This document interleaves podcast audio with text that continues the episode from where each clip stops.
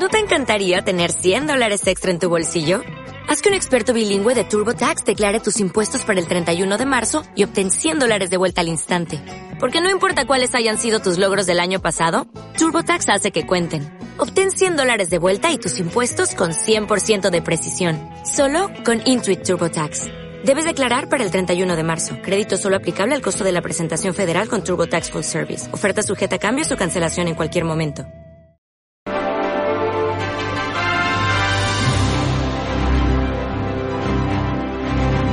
Juan José Candón. Historias Land.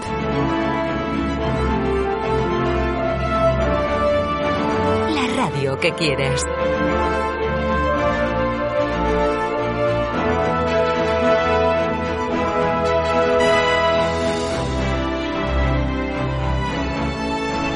El amor.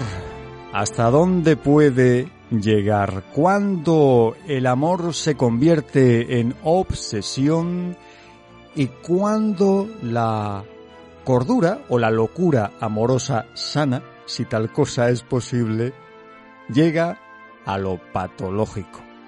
Porque uno puede cuidar de alguien, uno puede enamorarse, sentirse atraído por ese otro ser, pero al mismo tiempo el límite del consentimiento, o sea, si ese amor es mutuo, lo pone la otra persona, o lo pone el amor, que dirían los románticos, si es correspondido o no es correspondido. Y para ser ese amor correspondido, la otra persona tiene que ser consciente, estar consciente y no estar en una cama de hospital como protagonista, una de las protagonistas de la película Hable con ella del año 2002, dirigida y escrita por Pedro Almodóvar con Javier Cámara, Darío Grandinetti, la mencionada Leonor eh, Watling Rosario Flores, entre otros actores. Y con nosotros tenemos a José Manuel Álvarez, director de Mundo Doblaje. José Manuel, bienvenido. Hola, ¿qué tal? Pues muchas gracias y encantado de estar aquí con todos nosotros y con todos nuestros amigos que me escuchan y que siempre están deseando que les contemos historias. Bueno, pues la verdad es que esta película es muy recomendable, es una buena película, eh, que ya digo, yo recomiendo ver. Ahora mismo está disponible en la plataforma streaming de Netflix y bueno, pues eh, creo sinceramente que merece la pena ser vista. Tiene momentos muy logrados, tiene algunos momentos de mm, diálogos eh, cómicos o un poco de broma y tal, muy conseguidos. Luego ya a nivel más serio, más profundo, también tiene muy buenos, eh, muy buenos diálogos, muy bien conseguidos. Tiene una actuación impresionante de Caetano Veloso, que realmente es muy emotiva y que constituye en sí un gran clip musical que homenajea a gran parte de la gente que ha trabajado a lo largo de los años con Almodóvar eh, en muchas de sus producciones cinematográficas de cara al público. Y por lo demás pues destacar destacar la fotografía eh, de Aguirre Sarobe que es muy bonita y yo creo que la partitura musical de Alberto Iglesias también es muy muy bonita, está muy lograda, da una ambientación bastante buena, eh, tiene mucho dramatismo, mucha poesía, mucho lirismo y bueno, pues es una de las cosas que más me ha que más me ha llegado de la película.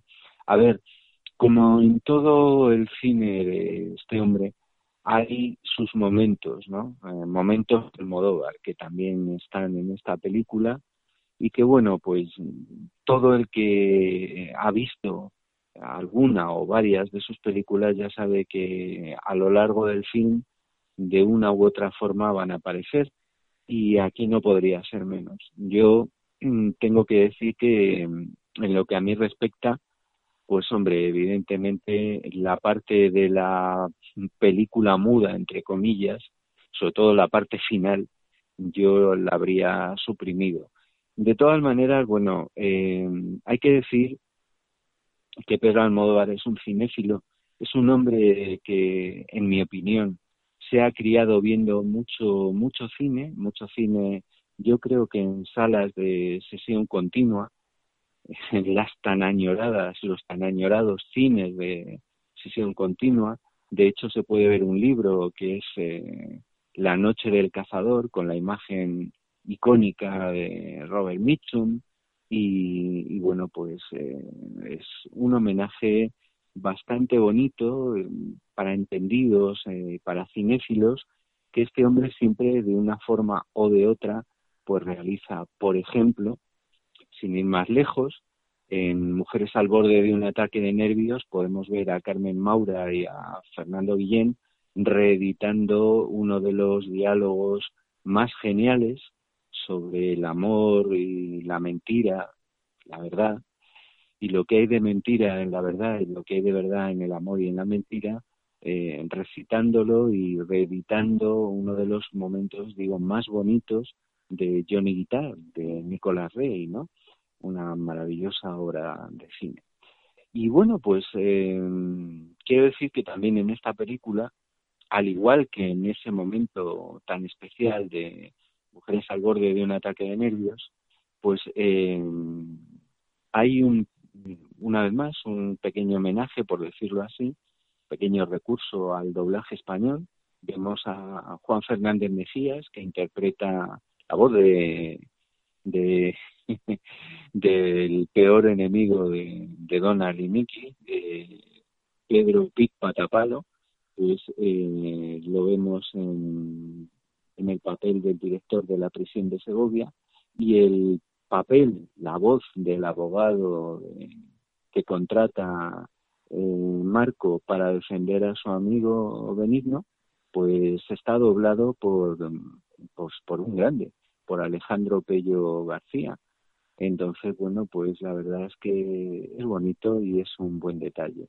Tengo que decir también que yo al menos ha habido muchas frases o algunas frases que se oyen en los diálogos de la película que no he entendido una sola palabra. Eh, en fin, eh, pero bueno, esto es consustancial al cine español actual. ¿no? Que sean unas pocas ya es un éxito, que sean todas ya pues es una gran desgracia. Tenemos también a Antonio Martínez, abogado, amante del cine. Antonio, bienvenido. Hola Juanjo, ¿qué tal? Eh, un saludo a todos. Encantado como siempre de participar en el programa. Y el protagonismo tremendo de la música en sus películas. Y cómo sabe enlazar la música con lo que está contando. ¿Es esta una de las virtudes, a tu juicio, Antonio, de Almodóvar? Bueno, Almodóvar es eh, esencialmente un director que, como bien ha dicho José Manuel, es un gran cinéfilo, pero en su característica propia de cinefilia es esencialmente barroco.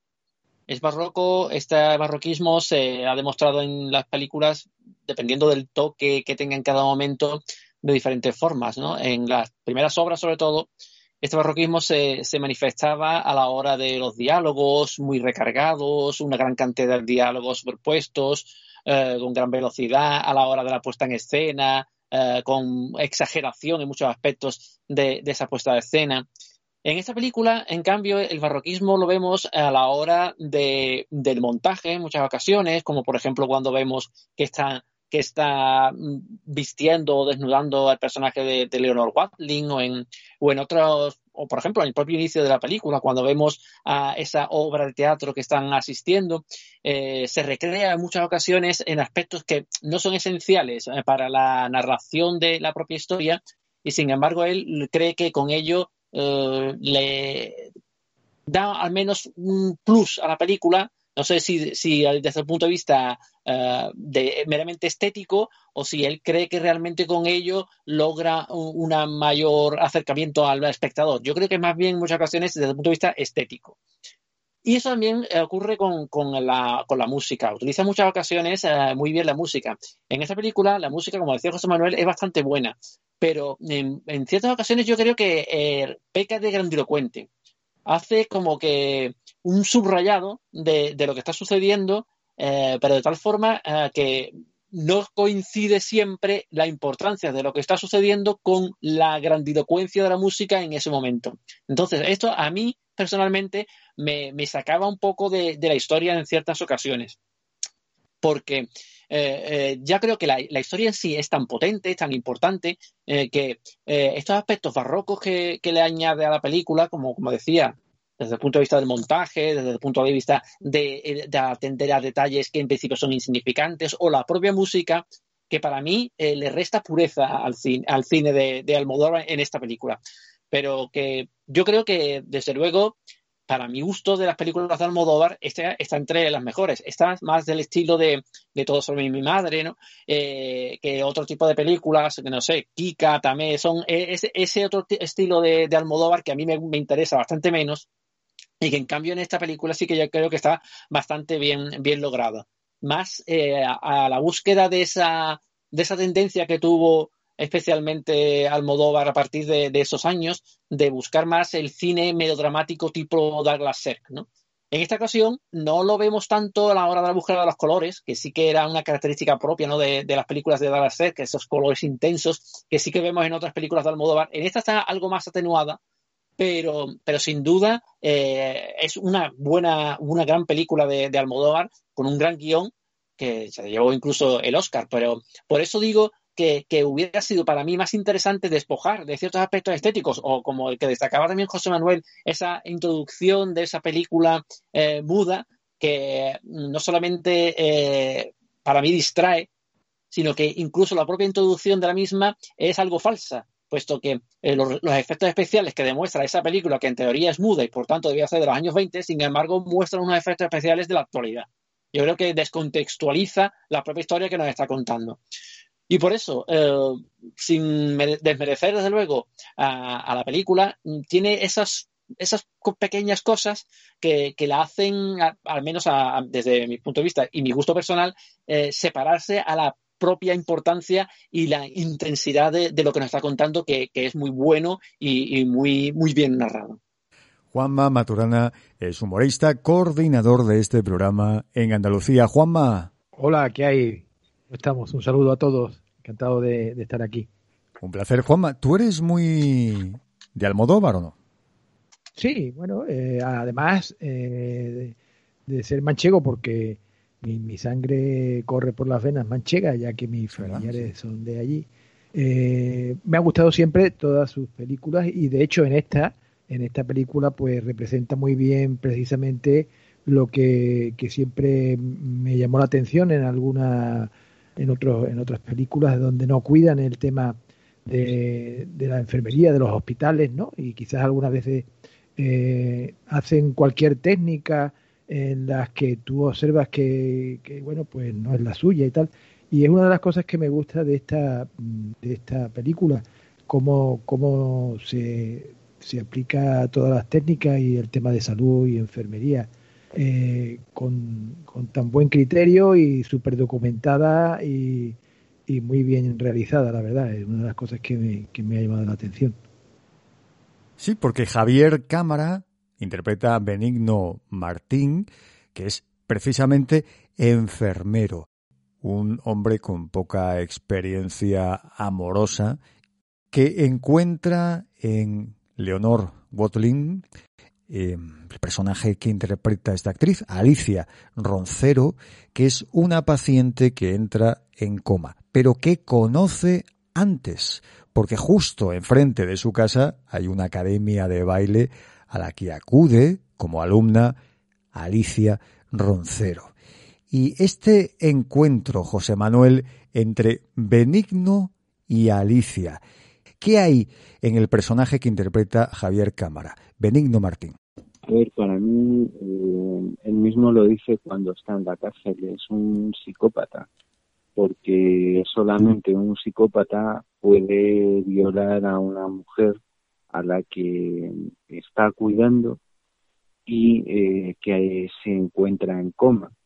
Para mí, en esta película hay un detalle importante que entiendo que se sugiere y que se sugiere para que el espectador, el público, opine lo que quiera, pero no acaba de estar claro. A ver, cuando mm, se ve al principio lo que ocurre cuatro años antes a las dos mujeres eh, objeto de, de protagonismo en la historia, vemos cuál es el accidente que lleva al, a la desgracia eh, de Lidia, la mujer torero.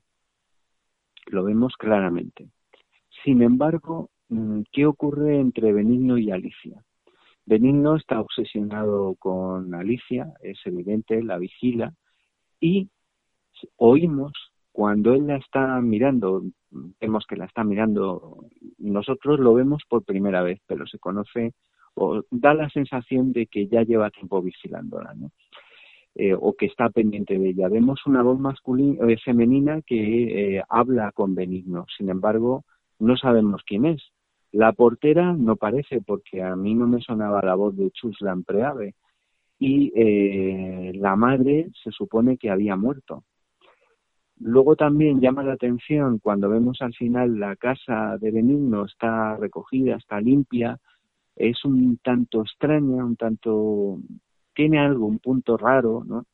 Eh, pero está eh, perfectamente limpia. Sin embargo, cuando le vemos a él durmiendo, sonando el despertador y levantándose, su habitación está hecha una auténtica posibilidad. Y luego otra cosa, solo sabemos en el caso de Alicia y Benigno que ella eh, durante ese tiempo de lluvias intensas sufre un accidente de tráfico y a consecuencia del mismo entra en coma.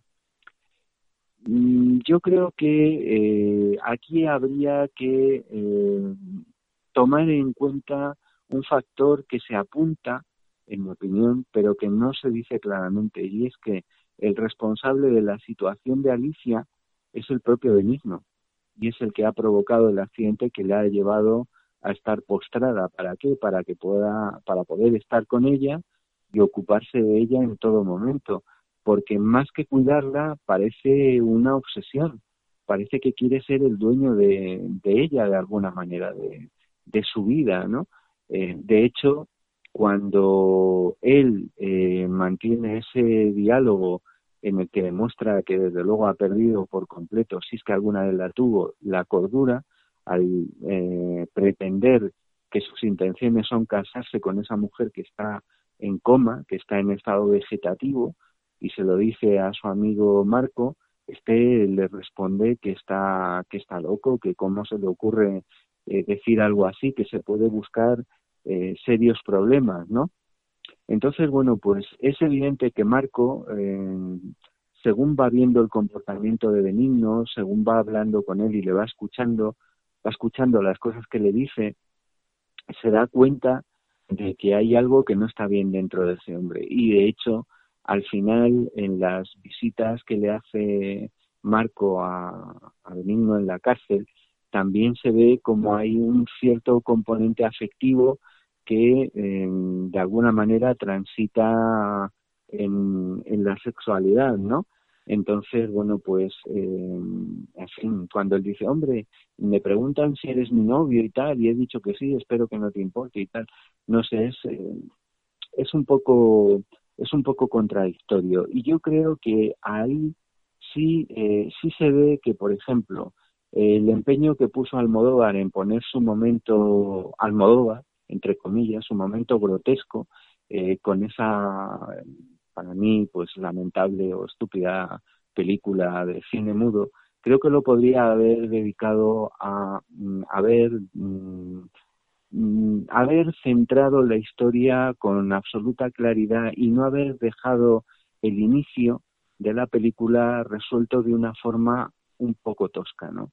Em, a ver, Almodóvar muchas veces a lo largo de su cine, de su cinematografía, eh, resuelve muchas situaciones en otras tantas películas firmadas por él toscamente. Eh, bueno, supongo que, es una manera determinada de hacer las cosas, pero yo creo que en esta película, que en mi opinión, junto con Todo sobre mi madre, eh, es probablemente, y con diferencia, la mejor de, su filmografía, pues sin embargo peca de, peca de esto, ¿no? Y la verdad que me da pena porque creo que la película, por la calidad que tiene, merecería haber sido resuelta eh, con más con, con, con, más habilidad, con más finura, con más con más ternura, ¿no? Yo creo que cuando estás componiendo una sinfonía o estás tocando el piano, no puedes resolver ni, ni ese concierto de piano ni esa sinfonía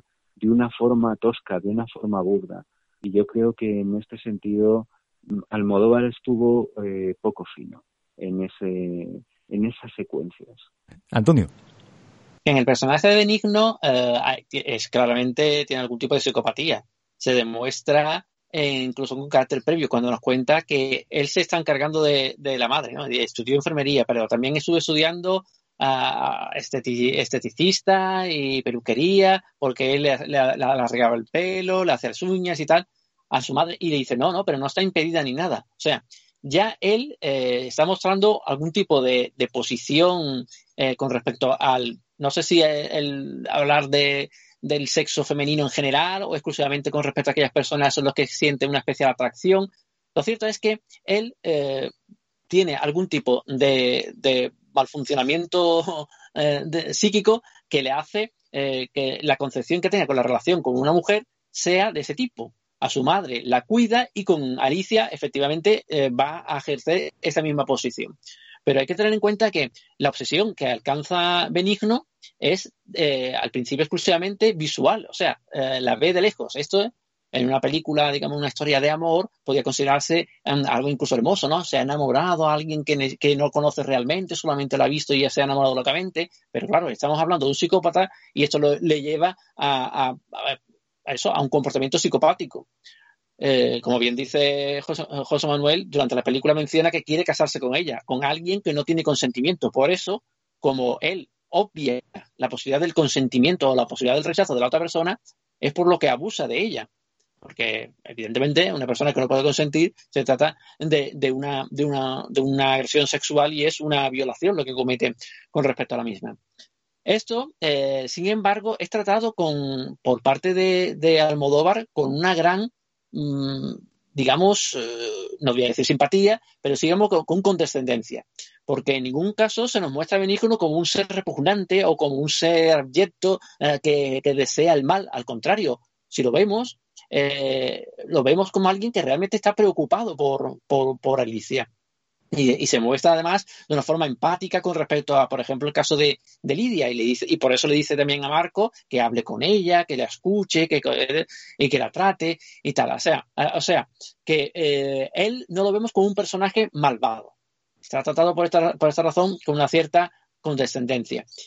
Pero sin embargo, eh, esta, no existe esta maldad desde el punto de vista del propio, del propio Benigno, pero no porque no exista objetivamente maldad en el mismo. Así que, eh, en primer lugar, me gustaría decir que hoy en día creo que esta película no sería rodada por parte de Almodóvar de la misma forma. Yo creo que eh, no, no se atrevería no voy a decirlo, fíjate lo que estoy diciendo, ¿no? Porque Almodóvar cierto tiene ese atrevimiento en cuanto a su puesta en escena o lo que pretende contar, pero como tal como está hoy en día, yo creo que no se atrevería a poner esa situación y esa eh, ver a Benigno de, esa forma. Y en segundo lugar, eh, en el caso del propio del propio Benigno y la interpretación que hace Javier Cámara, yo creo que es una interpretación muy buena. Eh, creo que en ciertas medidas viene a imitar a Pedro Almodóvar. Hay momentos en que lo escuchas hablar y es como si estuvieras oyendo a Almodóvar y que lo hace eh, en contraste con la posición y la interpretación que hace Darío Grandinetti de, Marco.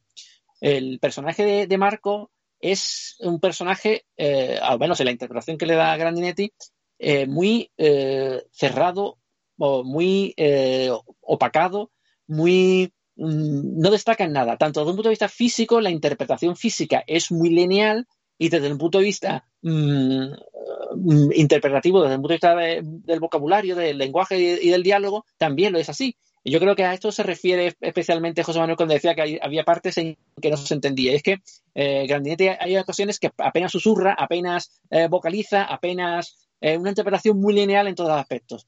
Esto que, perdón, en algunas películas yo creo que es una virtud eh, el tener una interpretación de, perfil bajo, pero eso es siempre que la acción de alrededor sea que conduzca la historia, pero no en este tipo de historias. En este tipo de historias que son más intimistas, es necesario una interpretación, digamos, más fuerte por parte del, actor. Y por eso yo creo que, mientras que la interpretación de, Javier Cámara haciendo de, Benigno es estupenda y nos transmite todos los aspectos eh, incluso psicopáticos eh, que puede tener el personaje, esto no lo hace, sin embargo, Grandinetti. Y yo creo que por esta razón mm, es de lo que más flojea para mí en la película. Incluso hay un momento eh, cuando está hablando con el médico en el que Roberto Álvarez, que es el actor que hace del médico, en esos pocos minutos que habla con él, yo creo que da una lección expectativa con respecto a lo que está haciendo Grandinetti. O sea, es capaz de transmitir en apenas pocos diálogos cuando le está hablando de, la posibilidad de que pueda eh, Lidia, ¿no? el personaje de, Rosario Flores de la Torera, pueda volver del coma. transmite más aspectos, tanto emotivos como de, de, todos los aspectos, que lo que hace Marco o Grandinetti durante toda, durante toda la película.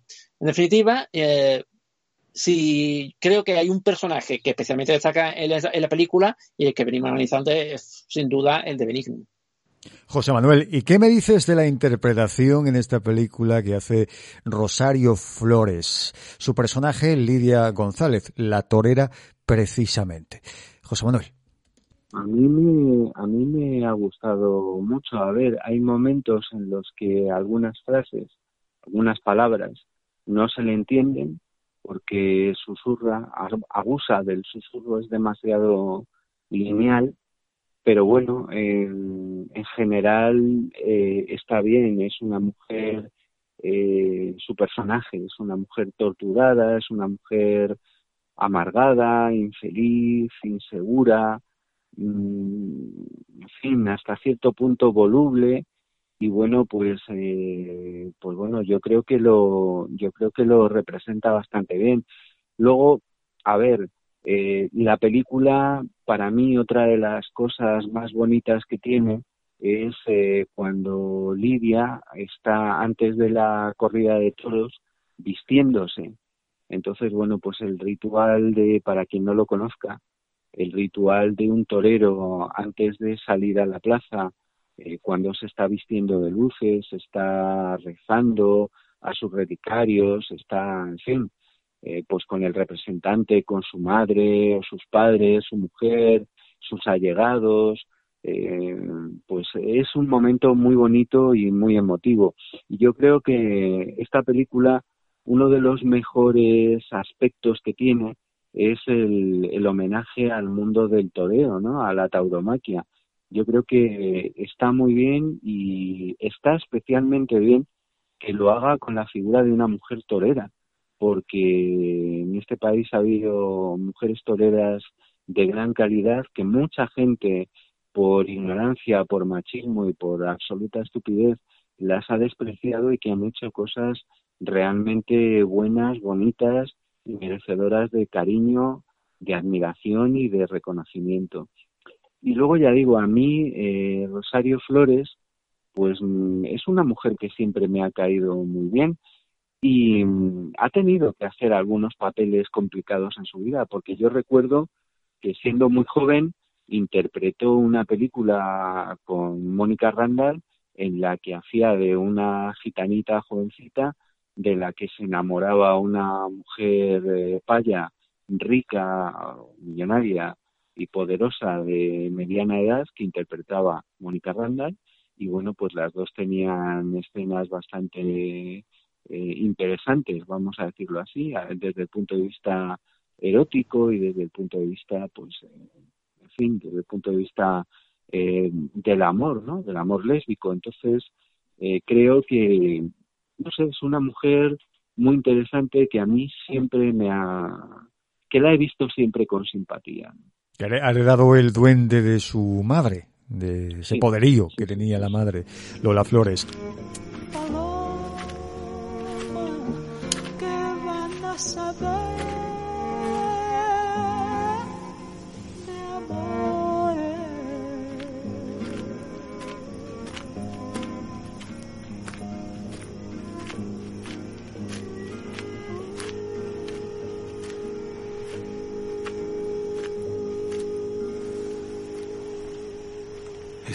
No me ha puesto los pelos de punta. Marco, siempre he querido preguntártelo. ¿Por qué lloraste la noche que te conocí? Después de cazar al bicho. Me trajo muchos recuerdos. Eso sí que no lo sé. Yo no sé si eh, Maturana a ti te gustan los toros, no te gusta, has ido a verlos o, no. Es algo que, ya te hemos hablado de un montón de asuntos, pero de eso no, no, hemos hablado. Bueno, pues sí, sí, me gustan. Bueno, me gustan desde la barrera, claro está. Porque, porque cuando he querido hacer alguna de esas fiestas que se hacen con un novillo y, y tal, sí me he atrevido, pero la verdad es que no se sabe por dónde entra el toro, si por un lado o por otro. Es un, es un estilo, eh, hay que saber torear, lógicamente, se no tiene vuelta de Tú no te pones delante de un toro ahí echarle valor. Y, y bueno, ya te digo, en, en, la, en las corridillas estas que se hacen en las fiestas y tal, sí tuve la oportunidad una vez de tirarme, pero me tiré con la cámara y me puse delante, delante del toro con la cámara para cogerlo de, de frente y se, se llevó la cámara y, me revoleó por todos lados. Y yo encima como un torero, ¿eh? yo decía, no, dejarme, dejarme, y lo que quería era coger otra vez la cámara.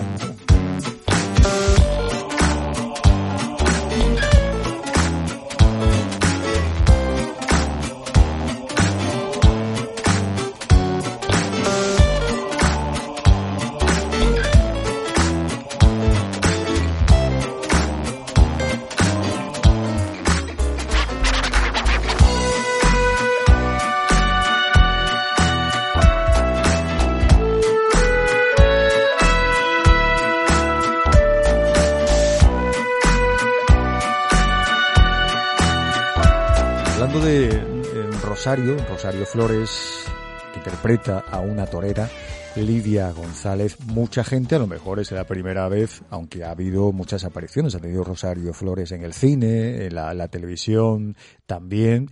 Eh, pero bueno, eh, eh, es un papel importante en una película importante de Almodóvar, reconocidísima, quizá más en el exterior de España que dentro del país.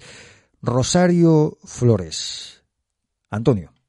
Yo creo que Rosario Flores lo que demuestra es lo que decía antes, es que eh, es una mujer que ha heredado ese duende que tenía Lola.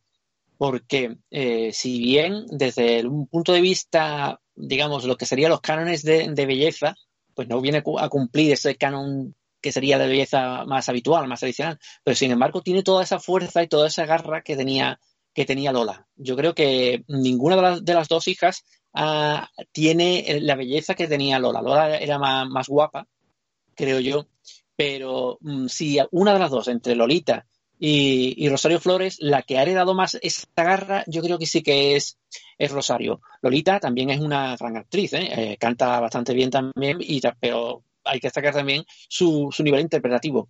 Pero en el caso de Rosario, eh, lo vemos especialmente también en sus interpretaciones a la hora de, la música, ¿no? Con su música, cómo se, se arranca eh, y le, corre, ese arte le corre, le corre por las venas y no lo puede, y no lo puede controlar, ¿no? Eh, yo creo que, en esa película especialmente hace una, buena, una buena interpretación, es bastante, es bastante convincente en lo que hace. Hay que tener en cuenta que siempre la, personalidad de un, de un torero eh, es algo compleja. Y especialmente si lo vemos en, en esta película eh, que como todas en las películas y especialmente cuando son melodramas deben llevarse siempre casi al extremo los aspectos eh, de los sentimientos de los personajes. Y en este caso con relación a, la, a la torera. Pero da muy bien el perfil. El perfil de, no sé, cuando la ves vestida de, torera te recuerda a, no sé, por ejemplo, aquí de, aquí de Jerez, ¿no? A Rafael de Paula, ese torero gitano de, arte, eh, pero que sin embargo eh, ella lo enfoca más aspectos como aspectos de valor, ¿no? Debemos recordar que en el momento en que la, que, la cogen en la película lo es a, poniéndose a puerta gallola, que es una de las suertes más, más inquietantes que puede tener el mundo del toro, ¿no? Cuando te colocas allí de rodillas a pocos metros de, la puerta de Toriles y el toro sale como un tren, ¿no? El toro que en, ocasiones está a oscuras allí en, en los toriles y sale hacia la plaza que prácticamente no ve y se encuentra de, frente allí al torero, te está jugando la vida. y en esta película ella está, está muy bien también en los aspectos en, cuanto a la, relación que, inicia con, el personaje de Dario Grandinetti y, ese momento previo a, la, acogida, ¿no? cuando están en, la boda y ella está llorando eh, porque previamente cuando iban en el, en el coche y, viene diciendo, eh, él no para de hablar, los planes, tal, tal, tal, y, le dice, ya hemos hablado, y le dice ella, no, has hablado tú. O sea, ya con, solamente con esa frase, eh, que está muy bien escrita por parte de Pedro Almodóvar y por la expresión que, tiene la propia Rosario, nos está mostrando que efectivamente van a romper. Es algo que está previsto que, iba a romper. Lo que aporta un mayor dramatismo a la situación, no eh, lo intuyes, aunque no lo sabes hasta el momento posterior, intuyes que van a romper y sin embargo Marco ahora siente eh, la necesidad de estar con ella, a pesar de que ni le habla, como sí que le pide, como le pide el personaje de Javier Cámara, pero está allí, ¿no? que, aunque considera una tontería hablarle.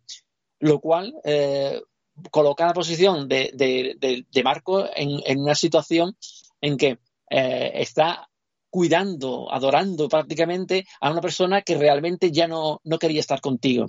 Eso, como digo, da un plus de dramatismo a, la película. ¿Y no te parece, Antonio, que Marco Zuluaga, la amistad que desarrolla con Benigno Martín, el personaje que interpreta Javier Cámara, esa amistad es un poco forzada? Es como si el guion dijese, sí, vamos a hacer de estos dos eh, amigos, tan amigos Mm, que sea capaz uno de ellos, en este caso Marco Zuloaga, de mm, echarle más de un cable. Es decir, parecía que se conocían de toda la vida. A lo mejor es que, claro, en esos momentos lo que vemos en la película es solo una parte de lo que podemos suponer pasaría allí en el hospital, que serían a lo mejor semanas y hablarían mucho, etcétera, etcétera. Pero a ti, ¿qué sensación te da? Pues yo creo que es lo que, lo que tú estás diciendo, es que eh, evidentemente la película hace una elipsis eh, temporal y no podemos ver cómo son horas y horas las que tienen que, estar compartiendo allí en, el hospital. Eso genera, lógicamente, una complicidad, también teniendo en cuenta eh, esa Mm, sintonía de sentimientos que tienen uno y otro, ¿no? Ambos enamorados de una persona eh, que no puede responder porque está allí en coma, alguien de, la que no puede recibir eh, amor, pero ni siquiera sabes cómo, cómo se encuentra, el dolor que tiene eh, a verla en esa situación y de si se puede recuperar o no. Pero yo creo que también debemos partir de la posición de Marco. él, digamos que tiene una predisposición a ayudar a la gente, porque así es como conoce también a, a Rosario, ¿no? al personaje de, Lidia, cuando allí tras discutir allí con, el niño de Valencia y tal, y se va, eh, y él se ofrece a ayudarla y va allí y mata a la serpiente. O sea, él tiene predisposición a ayudar a las personas, pero eh, en cierta medida esa amistad tan, tan trabada entre ellos y tan comprensiva por parte de Marco en cuanto a todas las situaciones que, plantea que plantea Benigno, eh, sí que, mm, digamos, no que te chirríe, porque yo creo que, proviene de eso, de, la elipsis, de que se supone que han compartido muchas horas y muchos momentos y muchas eh, mm, confesiones de sentimientos entre uno y otro, eh, pero que, un poco sí que, no sé, eh, el personaje de Marco ya te digo que para mí es el que está mm, peor quizás escrito incluso y el peor desarrollado por, la interpretación tan lineal perdón, es que hace Grandinetti. José Manuel. Yo creo que el personaje de, Grandinetti, Marco, mm, siempre está receloso de Benigno, siempre. Mm, son miradas, son momentos, son, son pequeños detalles, ¿no? Que luego ya eh, van quedando muy palpables cuando hablan claramente de las intenciones eh, de Benigno de casarse con una mujer que está en estado vegetativo. Yo creo que yo creo que él recela siempre de recela siempre de Benigno y no se fía de él. Ve ve y entiende que hay algo enfermizo, algo algo raro, algo que no tiene lógica porque no la tiene. La escena para mí que demuestra que Benigno está mm, completamente desequilibrado es eh, cuando están las dos eh, pobres mujeres, Lidia y Alicia, mm, vestidas muy elegantes, con gafas de sol en la terraza, que Benigno hace el comentario de, uy, qué, qué fresquito, qué a gusto se está aquí fuera, ¿no?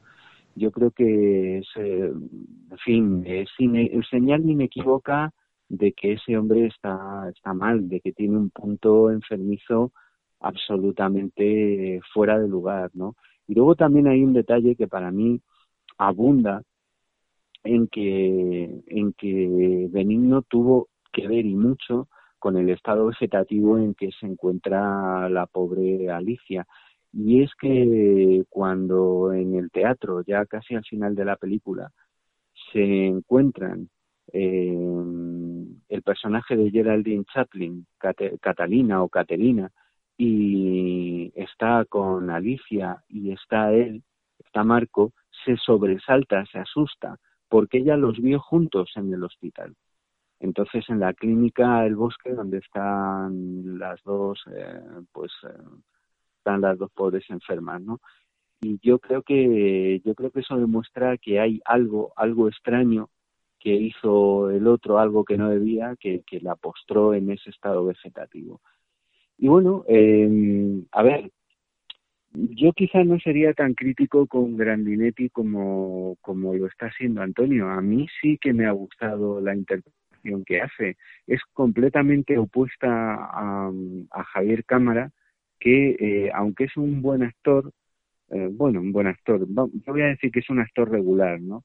Eh, abusa de querer sonar natural querer sonar como el que pone las cervezas en el bar de abajo y eso para mí estropea su actuación. Luego también tengo que decir que el peluquín que lleva puesto es verdaderamente pues lamentable. Supongo que es para acentuar eh, la impostura de su personaje, lo imposible que resulta desde todos los puntos de vista, sobre todo desde el punto de vista psicológico y de la actitud, y eh, yo creo que el personaje de Grandinetti es mucho más, mucho más eh, visceral y bastante más realista. A ver, eh, para mí hay una cosa también que sobra en esta película, los desnudos. A ver, es una gozada ver eh, la belleza de Leonor Wadling, que es una mujer guapísima, por cierto, aparte de muchas otras virtudes que tiene. Entre ellas, eh, tengo que comentar, porque no hemos hablado de Leonor Wadling para nada, que, eh, bueno, no es una mala actriz, canta estupendamente, para mí canta mejor que interpreta. Eh, para quien no haya escuchado cantar a Leonor Watling, recomiendo sus discos con Marlango en castellano y en inglés, que son fabulosos. Y bueno, realmente creo que es una mujer que si se eh, esforzara por, em, por ahondar en su capacidad interpretativa, pues creo que saldría ganando mucho. Aparte que la película también es un pequeño guiño a la propia Leonor Walden, ¿no? en el sentido de que ella, de pequeña, lo que quería era ser bailarina, lo cual la une bastante con el personaje de Alicia Roncero. Y bueno, de Leonor Walding, pues hombre, yo siempre recomendaré verla en Los Crímenes de Oxford, muy interesante película de Alex de la Iglesia mm, que recomiendo y que además está muy bien doblada al castellano. En esa película está doblada por eh, Alba Sola y está pues mm, francamente bien. Entonces pues eh, yo creo que las dos tienen un timbre de voz muy parecido, un poco cascado, un poco rasgado, en el, dicho sea esto en el mejor de los sentidos, y yo creo, ya digo, que si se esforzara en, mejorar su aspecto interpretativo Leonor Walding, eh, y lo hago como, digo esto como una crítica constructiva, llegaría a tener eh, ese, ese mimetismo interpretativo, esa capacidad que, por ejemplo, demuestra en eh, los crímenes de Oxford gracias al doblaje que se le hizo en castellano. Antonio. La verdad es que Leonard Watling es una, actriz que para mí, a mí me parece bastante más interesante de lo que, de lo que parece en principio considerar José Manuel. Eh, tiene una voz, una buena voz. Eh, ya la, yo creo que tiene bastante bien trabajada esa voz. Yo creo que probablemente gracias a que, a que también se dedica a cantar, efectivamente, como, con el grupo Marlango. Pero en esta película es que eh, no vamos a olvidar que el 90% de, de la misma está en la cama postrada, ¿no? Entonces, esto le impide desarrollar eh, todos los aspectos interpretativos que podía dar, dar de sí.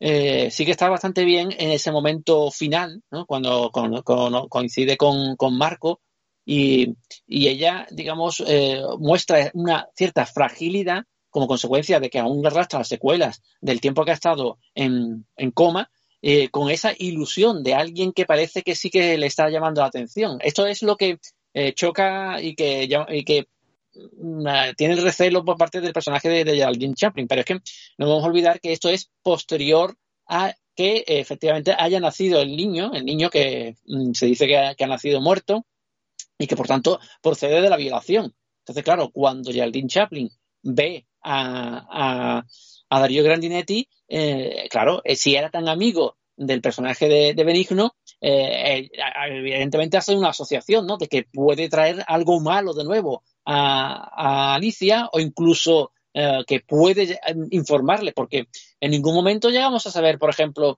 si Alicia ha tenido conocimiento de que ha sido madre, porque quizás haya tenido el niño eh, cuando aún se encontraba eh, en, en, coma, ¿no? No, no, no esa información no, no se nos Bueno, creo recordar que, que, nació, que nació muerto, ¿no? No, no, dicen, no, dicen, que nació el feto eh, muerto, lo, lo, mencionan, creo recordar. Sí, sí, pero, pero, pero claro, pero no, no mencionan si ella sabe que tuvo el feto, o sea, que tuvo un niño. Ah.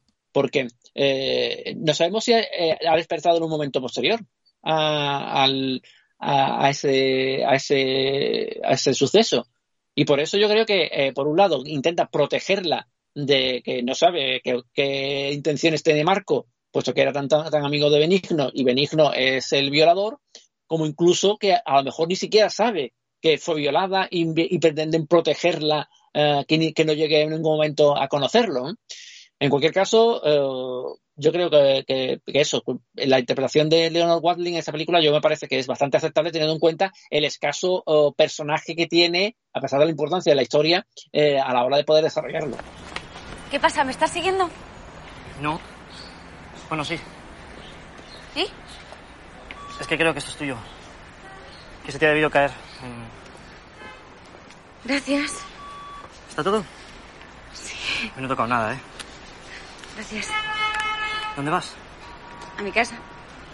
¿Te importa que te acompañe? No tengo nada que hacer. Bueno, pero voy a mi casa. Sí, sí, claro. Si me viene bien. Yo no podría vivir sin bailar. Disfruto mucho viéndolo. ¿A ti te gusta el baile? Supongo, sí, claro.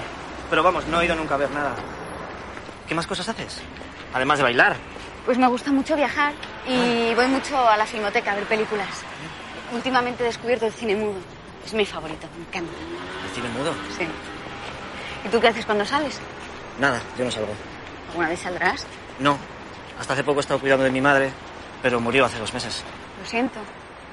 La mía también murió, pero hace tiempo ya. Pues ya hemos llegado. Gracias por la cartera, ¿eh? José Manuel, ¿y qué otras interpretaciones tú destacarías en esta película de Almodóvar? Hable con ella. Pues mira, a mí eh, la que más me ha llamado la atención es eh, Mariola Fuentes, que hace el personaje de la otra enfermera eh, que es compañera de Benigno en el cuidado de Alicia Roncero. Rosa, sí. A mí, sí, a mí, eh, Mariola Fuentes es una actriz que siempre me ha gustado mucho desde la primera vez que la vi. Yo creo que aquí está demasiado contenida, está susurra en exceso, abusa de esto y creo que por parte de Almodóvar no se sabe exprimir, pues no se tiene la capacidad para exprimir a una actriz eh, que puede dar mucho juego. Del resto, pues la verdad es que, eh, bueno, a mí la que me ha desilusionado por completo ha sido Lola Dueñas. los pocos diálogos que tiene en la película no lucen nada y no lucen eh, precisamente por el susurro. Prácticamente no se le entiende nada de lo que, ni una sola palabra de lo que dice. Son eh, diálogos eh, dichos, y digo dichos porque no hay interpretación, es totalmente lineal, es ojalatero completamente, es decir, no demuestra ningún sentimiento, no transmite nada, y verdaderamente pues es un poco lamentable, ya digo, más para una actriz como ella, con experiencia y a la que recuerdo, si no estoy equivocado, de la serie de Antena 3, Policías en el corazón de la calle, que bueno, no es que no es que hiciera un papel maravilloso, pero sí que creo que, fin, estaba, estaba mejor, sencillamente. digo, no sé si es de esa serie o del comisario, hacía de policía nacional, desde luego, pero, pero vamos, me ha decepcionado muchísimo. Y el resto, son actores, con todos mis respetos, para mí eh, poco conocidos y no, no destacaría ninguno. Es más, si tengo que destacar a alguien por lo negativo, es a Carmen Machi, que me parece que está fatal, fatal, pero fatal, fatal, fatal, eh, plana, sin ningún, o sea, dice sus frases sin mostrar ninguna intención, ninguna tonalidad, eh, nada, absolutamente alejadísima de la naturalidad, con una ramplonería tremenda y muy mal. Y luego, bueno, yo tengo que, tengo que contradecir a Antonio. Eh, yo creo que mm, este hombre, el asturiano que hace el papel de Pico, eh, Antonio Álvarez me parece que se llama, está muy mal, muy mal. O sea, yo creo que es es muy poco muy poco creíble. Roberto Álvarez. Roberto Álvarez, si no a mí desde luego cuando hizo Ana y los siete, pues hombre, no es que eh, o cuando hizo La mujer más fea del mundo, pero bueno, digamos que en La mujer más fea del mundo estaba algo más inspirado, pero me parece un actor muy gris y que abusa mucho de que abusa mucho del acento que tiene, ¿no? Parece que tiene una necesidad eh, imperiosa, exagerada, de demostrar a todo el mundo dónde ha nacido. Y yo creo que eso, pues no sé, no, no, no me, no me convence, no me gusta. Ya digo, mm, no, no destacaría a nadie por lo negativo, o sea, por lo positivo, pero sí que puedo indicar algunos actores que me han resultado decepcionantes porque los conocía de antes y la verdad eh, no, me, no me demuestran absolutamente nada. Y luego, insisto, los desnudos. Yo creo que eh, el guerra civilismo en el cine español y el tema de los desnudos gratuitos que no vienen a cuento, yo creo que es algo a desterrar, ¿no? Yo creo que hay que eh, hacer mejores interpretaciones, hacer mejores guiones y darle al público algo que le pueda atraer, que le pueda gustar y si se quiere también que le pueda hacer pensar, porque hay cine para entretener que además hace que el espectador piense. Entonces, eh, yo ya digo, yo creo que el camino no es la teta fácil, no es el culo y no es, no es el matojo entre las piernas. Yo creo que es algo completamente distinto, ¿no? Loles León hace un papel pequeñito, discreto, pero muy, muy, muy exagerado. Tanto es así que parecía que estábamos viendo Aquí no hay quien viva. Al menos esa es la sensación que yo tuve. Antonio, ¿qué te pareció? Es que cuando estaba hablando José Manuel de los momentos y de las uh, interpretaciones que menos le había gustado, me ha sorprendido que no me mencionara a Loles León, porque yo creo que es lo peor de la película, puesto que, eh, que no, no culpa de ella, ¿eh? No culpa de ella, sino culpa de la propia escena. O sea, la escena en sí es la más ridícula que, tiene la, película, puesto que, eh, ¿cómo podemos pensar en una entrevista incluso por lo el, programa más sensacionalista que sea, en el que la presentadora sujete por el brazo a la, a la entrevistada que se quiere ir y no, no, porque tienes que contarlo y tienes que... o sea, la escena en sí es grotesca y, y Loles León se pone al servicio de lo propio grotesco que tiene la, la, esa escena. Así que mm, si yo, desde el punto de vista negativo, destacaría a alguien en esta película, es sin duda alguna a Loles León en, ese momento. Yo a Loles León nunca la he considerado actriz, simplemente eso, por eso ni la he mencionado. Y luego decir que eh, yo tengo mucho respeto por Almodóvar y su productora, porque se dirigieron a mí para preguntar por una locutora que tenemos en nuestro banco de voces desde casi desde casi desde el principio. Ella es Nuria Rubio y querían contratarla y la contrataron para eh, hacer la voz de una locutora de radio la película Julieta. Entonces, bueno, pues la verdad es que nos alegramos muchísimo por Nuria y fue un placer eh, colaborar, aportar nuestro pequeñísimo grano de arena para, para este tema, que ellos no querían a otra persona, solo la querían a ella tras escucharla en el banco de voces de mundodoblaje.com, después de haber visitado otras webs de locución y de doblaje y demás. Y bueno, pues que siempre que haya la oportunidad estaremos a su disposición, eh, pues bueno, para decirle a Nuria que se ponga a las órdenes de quien haga falta o si podemos ayudar a alguien más, a quien sea, pues encantado. Estamos en Historias Land, ya casi, casi estamos finalizando. Maturana, ¿tú crees que de alguna manera esa capacidad, ese arte, ese desparpajo, esa fuerza, está también trabajado, tiene mucha experiencia, Rosario Flores, eh, muchas tablas, pero tiene poderío, ¿eh? tiene poderío. Sí, claro, la familia, la familia Flores se nota ahí. ¿Tú crees que Antonio tiene ese arte? Sabemos que de Jerez, pero ¿tú qué dirías? A ver, diagnóstico. Sí, hombre. sí, claro que Antonio tiene ese arte, no va a tenerlo. ¿Sí? Hay mucho arte, igual que en Cádiz. Y es mucho, claro que sí, hombre. Que, que sí, hombre. No, pregunta solo a Antonio, ¿no? Antonio.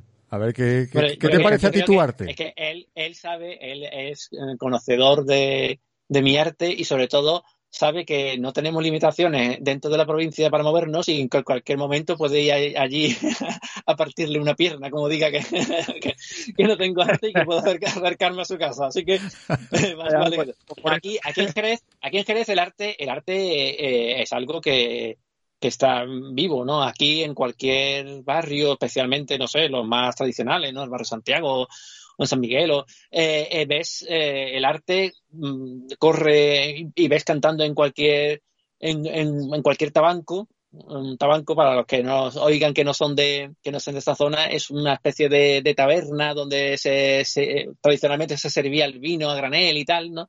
Y, allí donde el, cante y el arte flamenco se, se, se explayaba uh, en todos los sentidos, pero es que es de arte también en, otros aspectos mucho más, no sé, cultos como Caballero Bonal o en esa, esa divinidad que tiene la, la, composición de escritura que tiene, por ejemplo, Manuel Alejandro. O sea que, que, sin duda Jerez, no sé si será el clima, el vino o, o, no sé, pero tiene, tiene una especial predisposición a que nazcan buenos artistas en esta zona.